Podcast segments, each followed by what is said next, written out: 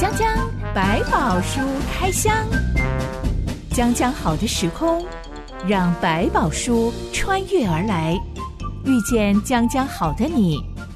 欢迎收听江江百宝书开箱。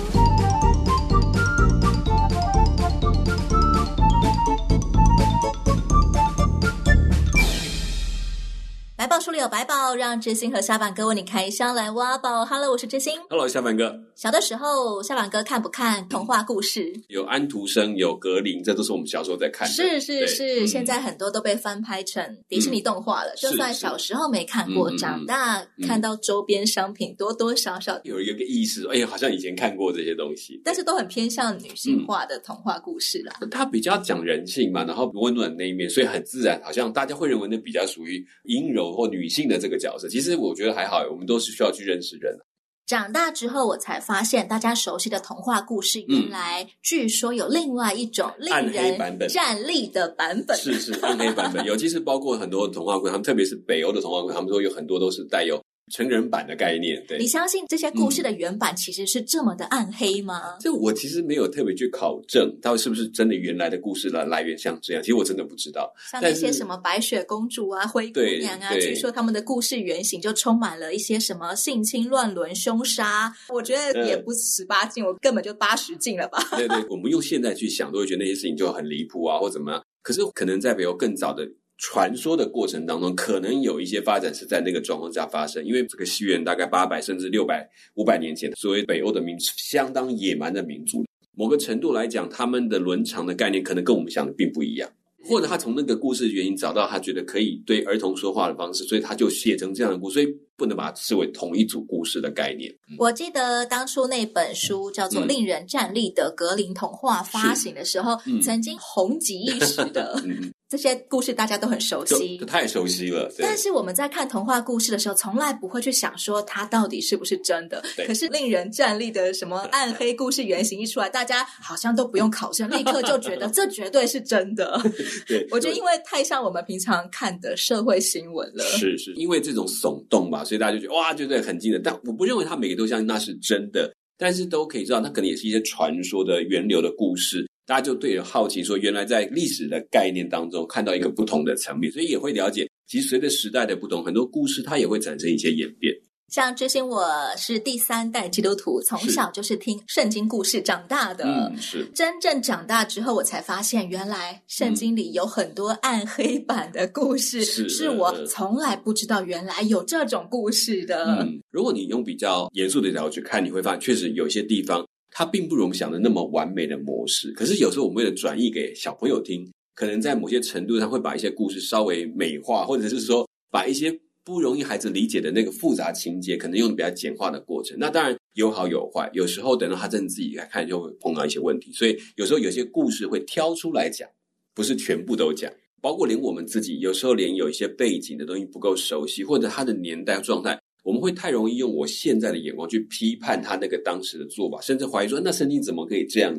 是。那那其实这些都是在一些当时的民族风范传递出来，有当时人的智慧跟当时人的环境所写出来的东西，所以不会马上跳到我们今天来转译来使用。但我们可以透过那个故事的发展，了解核心，再能够分享出来。所以我觉得孩子当然可以读全本，可是。你一定要有相当的陪伴，不能说你就自己读啊，你高兴怎么说怎么说，连我们自己在读都在小心，那何况是让孩子读？所以我觉得是不管怎么样，孩子在读经，你自己是要陪伴的角色，甚至一起去思考。可以有问题，我们不懂，我们祷告，我们看看有没有资料可以来查，帮助孩子有一个探究的精神，而不是好了不懂就算了，或者是乱编，或者自己去解释一套美化它，我觉得都没有太大的意义了。听过有一对朋友夫妻，他们在陪他们的三岁儿子读圣经，讲给他听，因为三岁小朋友还不识字。对，没错。讲到大卫杀死一头熊，他在牧羊的时候，他就会杀死熊和狮子。对，他在举例说，他在以前在牧羊，上帝怎么训练他。儿子就立刻满头问号。嗯，熊熊这么可爱，大卫为什么要杀死他？是。爸爸就很机智的说：“嗯、因为那不是你的熊熊啊，它是可怕的大熊熊。啊”对，慢慢让他理解说，其实是有不同的。嗯、圣经里面的确有很多的十八禁内容，嗯、即便对成人来说都非常挑战我们的认知，还有挑战我们到底怎么样仍然能从当中看见上帝的良善。是有的时候看太多悲惨的社会新闻，嗯、那一阵子我就会觉得心情好低落哟。是是是，这个时候就提醒自己，嗯、我是不是太常看电视新闻而没有去看圣经呢？嗯，我觉得其实也看圣经当中他讲的一些，他会直接把人性的黑暗面或者一些不好的问题呈现出来，也在提醒其实良善是多么的可贵，它是真的需要被坚持，甚至不断的学习跟维持下去的。不然很多时候。甚至良善到一个地步，可能扭曲了，也变成另外一种更不好的事情。所以，我觉得为什么需要上帝，就是让我们知道，哦，原来我们的良善常常需要被经过考验，而当中需要上帝的力量去维持跟校正它，然后维持在对的路上。今天的江江百宝书开箱要来开箱一起恐怖命案，嗯哼，记载在世世界第十九章。一段音乐之后，我们来开箱。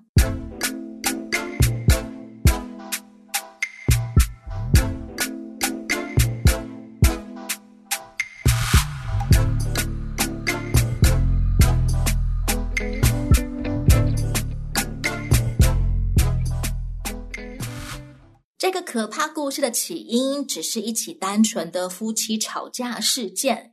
这个吵架事件的起因是有一个住在以法莲山地的另一位男人，他娶了一个妾，这个妾竟然跟别人有婚外情，是两个人可能就因此而起了一些争执口角。这个女人一气之下就跑回娘家住了。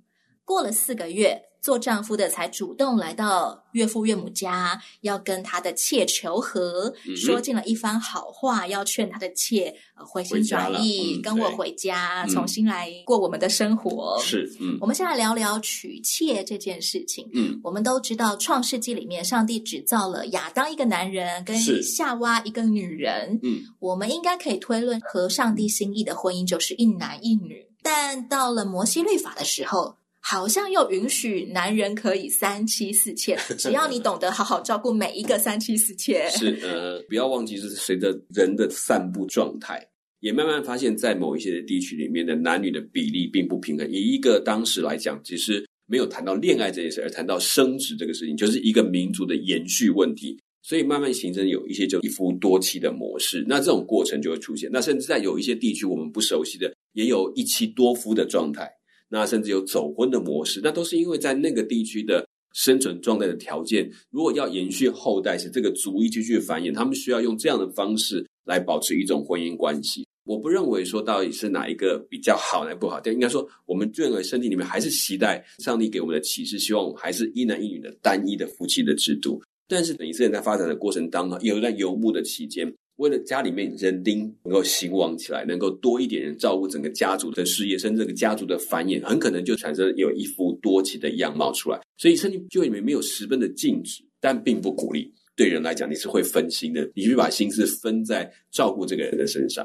如果我们所居住的地区人的法律其实是允许我们可以一夫多妻或者是一妻多夫的，是，那么我们当然可以遵行这样子的文化风俗。嗯、但是我们仍然要知道上帝造人，还有上帝怎么样看我的亲密关系，到底我要怎么样去经营他们，嗯、而不是我有合乎地上的法律就好了。对，没有错。所以我们可以更高的去思考，说我们怎么样去见证我们跟上帝关系。有时候夫妻这个角度。他也可以成为一个见证。这一个立位男人的岳父，也就是妾的爸爸，嗯、一看，哎呀，明明就是我女儿做错事，因为她去搞婚外情了。是但是现在我的女婿主动放下身段来找我的女儿，真是不敢当。嗯、所以这个岳父立刻盛情的款待女婿，嗯、包吃包住，款待了整整三天。嗯，这个立位男人的哄妻策略非常成功。他哄得他的妾气消了，我跟你回去。原定他们第四天就要出发上路了，但岳父盛情难却，一再的挽留他们再住一天嘛。嗯、因此，这两个人直到第五天的黄昏时才出发上路。我有点纳闷，为什么他的盛情会是表达在挽留女婿再住一天上面呢？因为对我们的认知来说，嗯、对传统重男轻女的角度来说，是像我的外婆就是生在非常重男轻女的时代。嗯、我的外婆刚刚好有四个女儿，嗯、我妈妈是老幺，嗯、我妈妈从小就会跟我说，她学生时期就会看着，只要有哪个姐姐跟先生吵架，跑回娘家。他的妈妈就会拿起扫把，把这些女儿通通轰出去。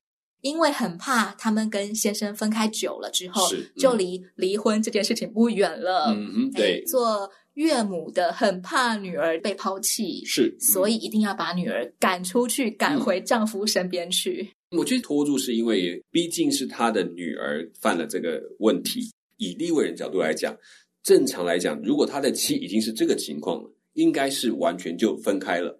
甚至就应该把他就按照他的刑罚就要去处分这个女性的，因为利未人要更洁净，不可以再娶回一个淫妇回来，这个都是一个不合宜的态度跟方法。那他居然还跑回去岳父家里面，把这个妻子要挽留回去，对这一家来讲，第一个羞辱拿掉了，第二个呢，在这个过程中，他的女儿又保住了这一家的声誉，然后又可以把他女儿带回去，可能岳父出于好心想。我多留你钱，我招待你，我谢谢你这样子的一个照顾的过程，感谢女婿的大恩大德啊。可能有这个情况存在，也也是一个原因，或者也可能有人说是不想女儿离开太快，所以想多留几天，让女儿也陪陪他，也有这种说法。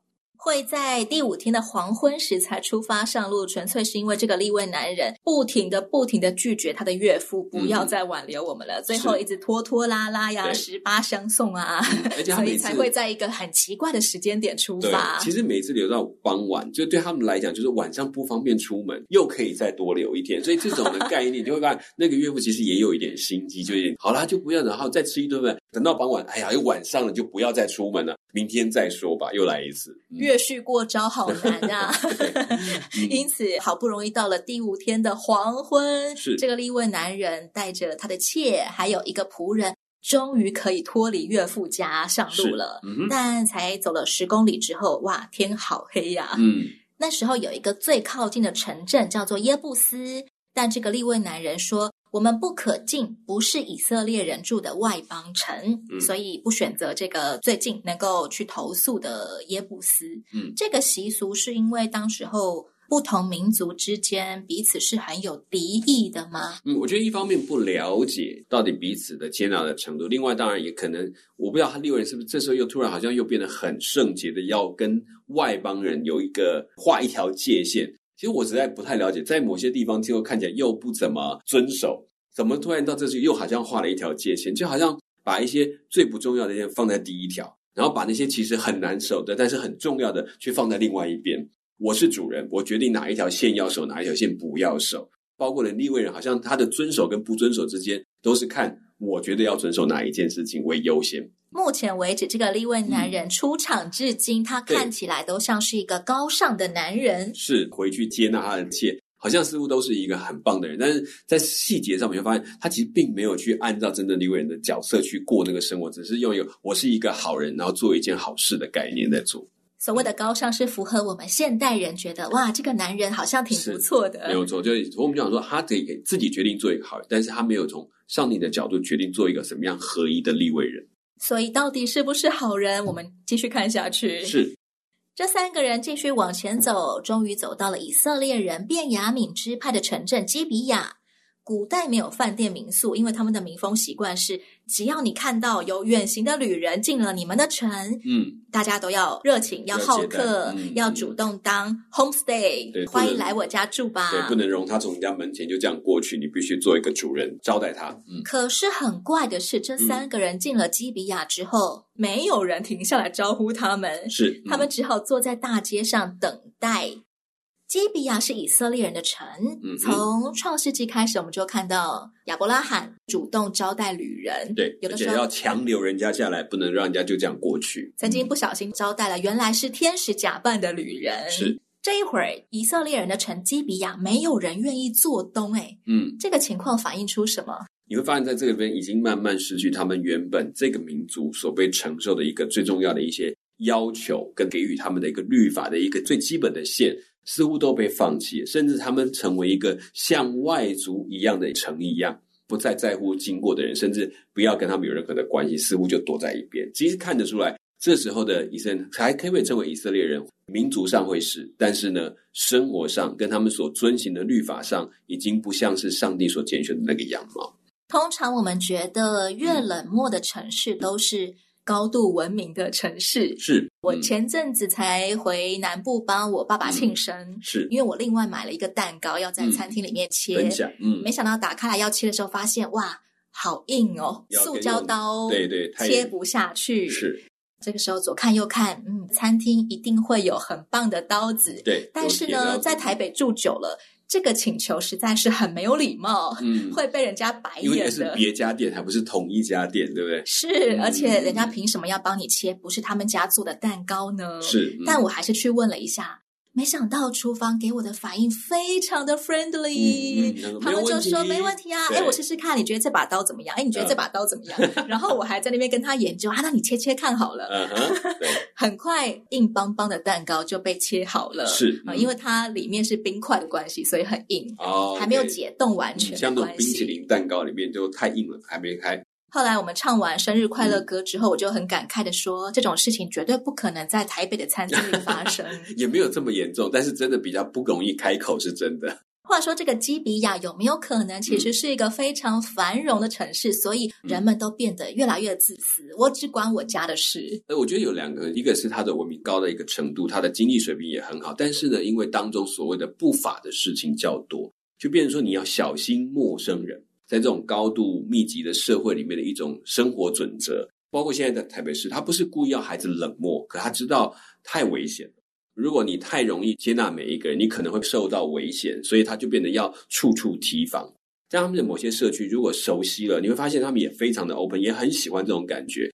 没有人喜欢刻意把自己关起来，但是在这种不法的事情增多的时候，你要爱心就渐渐冷淡的那种感受，说不定人家根本是故意碰瓷啊。故意要来套来害你啊，所以你不要随便去接触。但真的，你发现有一个人开始帮的时候，你会发现怎么其他也都走出来，因为哦安全了可以帮，大家就一起又走出来，也会有这种情况。是我有在网络上看到有个女生愤愤不平的抱怨说，她的老爸爸在超市里面不小心心肌梗塞昏倒了。对，幸好店员有发现。对，但是他调监视记录器看的时候才发现，嗯，在店员发现之前，大概有。十分钟左右的时间，人来人往，嗯、大家都有看到，但是就从旁边走过去，是当没事。嗯、对，嗯、他就感叹说：“啊，世风日下，人心不古啊！嗯、大家都这么怕被老人家碰瓷吗？是是，这个老人昏倒在地上，嗯、你们都当没看见呢。要不是店员发现，赶快叫救护车，可能救不回来了。是是是，因为我们有碰过有一些人，他就是很热心去帮忙，后来反而被告。”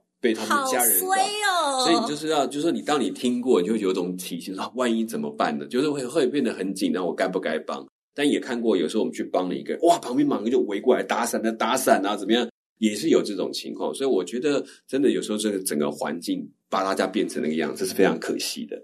我也蛮感谢上帝，每一次当我不小心出了一点小小的车祸，是周围的人都是立刻涌上来帮我。总是会听到有个人的声音说：“小姐，要不要帮你打电话叫救护车？”没错，嗯嗯，我觉得真的是幸好我都遇到善良的人。是是，我们也希望大家都慢慢成为那个善良的推动者。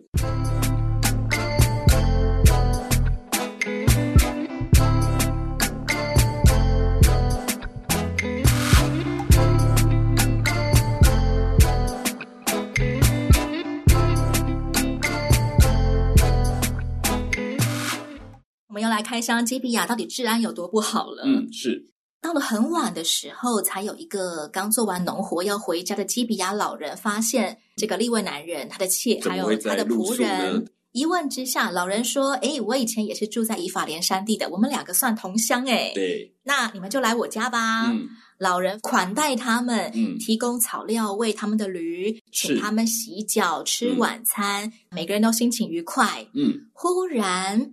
门外传来了砰砰砰的敲门声，是，嗯、竟然是基比亚的匪徒包围房子。嗯，他们叫嚣着说：“把你家的客人交出来，我们要上他。”嗯嗯，我真的是用现在的翻译啊，大概就是像这样子了。对，让我们来玩弄他一下。这个场景会立刻让我们联想到当初《创世纪》里面接待天使旅客的罗德一家，就是遇到这种遭遇。耶。嗯，嗯我们又要再一次的来聊聊。这个客人当中为首的明明就是另一位男人，是这些暴民是想要强奸一个男人。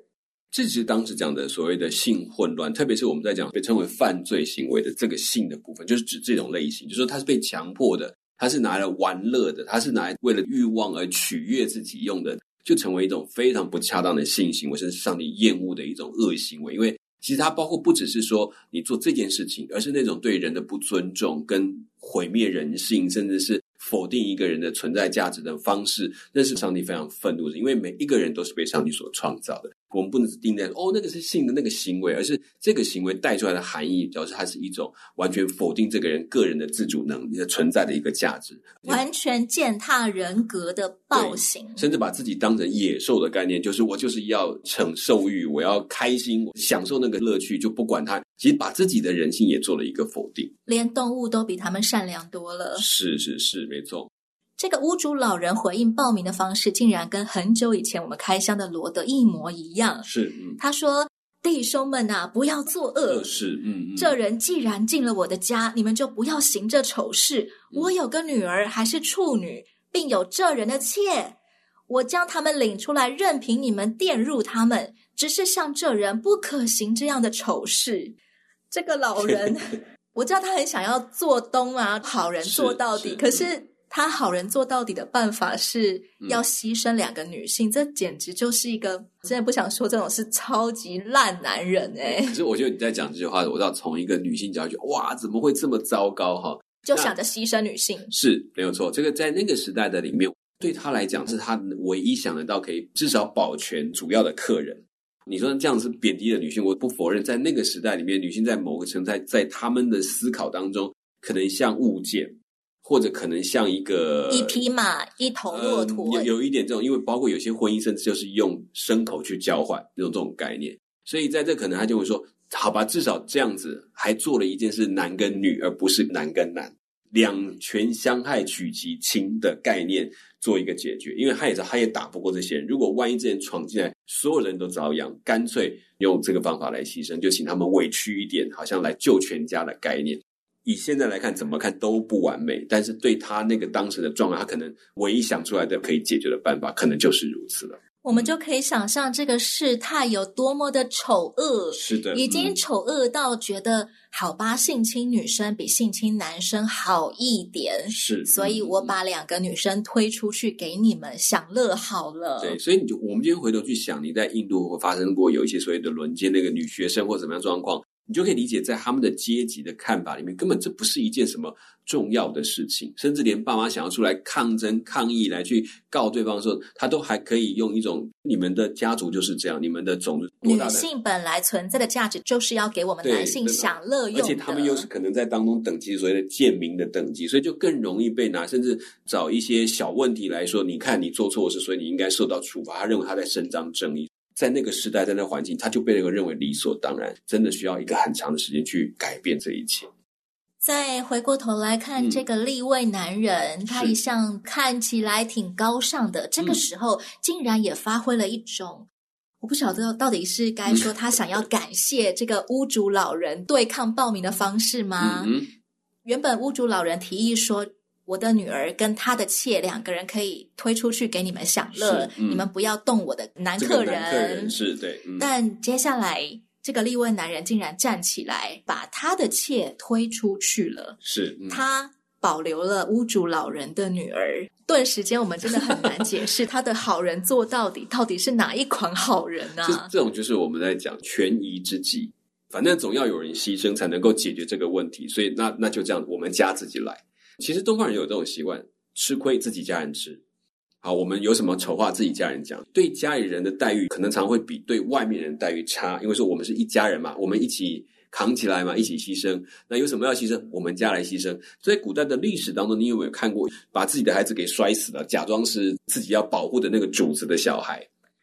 我们现在其实有一个更贴近我们生活的例子，嗯、是我发现很多不同年龄层的人都有经历过，我自己小时候也经历过，就是当有客人来我们家做客，客人也带了小孩，小孩好喜欢我的玩具哦，给他玩一下嘛。可是玩具只有一个 哎，最后那个玩具就被送给客人的小孩了。对，然后就是家人说啊，不要这样，就给人家嘛，你们不要这么计较这样子。那是我童年的痛，因为那是我最喜欢、最心爱的一个猫熊娃娃。对，其实我觉得那就是、那个、就不见了，我再也没有看到像那样子的猫熊娃娃了。娃娃是，因为我看到说在东莞隐约有一种做法。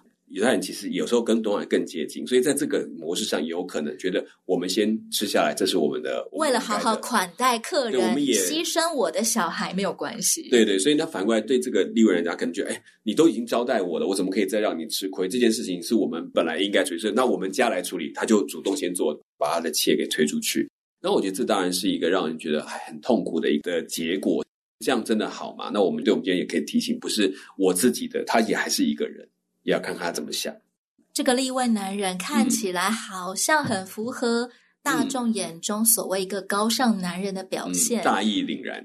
但 他到底是不是个好男人？真的只有跟他有亲密关系的人才能够认清他的真面目。太为别人想的某种程度，可能也忘记他牺牲到的是自己身边的人。这个可怜的女人被她的丈夫推出门外去，是一群基比亚的暴民整晚轮奸她。嗯，直到天快亮的时候，他们才纷纷散去。这个可怜的女人还想着要爬回老人家，嗯、对，她很虚弱的要爬回那个门边，但最后她的手只摸到了门槛，嗯，就断气了。是天亮了，这个立位男人才开门，嗯，发现他的妾死了。圣经没有描述他的心情到底是落寞呢，嗯、是，是悲愤呢，是无奈呢？嗯哼，我们只知道圣经记载，接下来他把他的妾的尸体用刀切成了十二块，是。送给以色列十二支派。小马哥，你觉得光是听到这里好了，他可能想做什么？在这个当中，就是没有讲到他的情绪，他也似乎一直没有表露他的情绪是哪一种状态，但是在这个里面。就像你刚才所描述，他是一个好像品德道德高贵的人，他也在当中看见了这个以色列人做的丑事，所以他做了一个决定是：我要让全部的以色列人来消灭我们当中的罪恶。我们用这个角度来思考，忽然间又很有利未人的责任感，有种程度。当然，我觉得他心中还是那种复仇的火，可能也冒了起来，就觉得说啊，怎么会这样？那当然，凭他个人力量，他没有办法复这个仇。他只能去面对这群匪，他只有一个办法是，那我就用民族的情绪拉起来，说我们要把我们当中的罪恶给消灭掉。其实这时候以色列就似乎一直有一种状态，就是他们想要争取上帝对他们的好，所以他们用各种他们认为好的办法来去让上帝满意，比如说像这种消除罪恶，或者是像利未人所做的说。我不要走进这个外邦人的城里面，似乎他们都在努力去做认为讨上帝喜悦、帮助他们的事情。可是比较没有从角度思考是上帝到底要我们做怎么样的一个良善的人这个角度。所以每个人把自己当做一个决定者，所以在这个地方就明显出来，他也做了一个决定是：来，我们的民族一起起来，把我们当中的恶给除掉吧。用这个方法号召出去，用这个方式，好像一个一个邀一个这叫做什么？叫做这个战帖，说来大家一起来处理这件事情。我邀请你们来处理这个罪恶，谁不出来，谁就要去承担上帝在我们当中要对我们的审判的概念。我们一直说世师记是一个乱世，是，嗯、但很少去想到所谓的乱世，很可能是一群人竭力想要做自己心目当中善良的事而造成的乱世。嗯嗯，没有错，在过程当中就发现他好像要做一些对事，可是这对事怎么一直好像走中了，歪掉的感觉。将将白包书开箱，我们下一回再来开箱。以色列各个支派都收到了，哇，一个尸块送来了，是听到了这一桩。恐怖命案之后，到底以色列人会有怎么样子的反应？嗯、留待下一回再来开箱。是，我是真心，我是小满哥，我们下回再见喽。OK，拜拜，拜拜。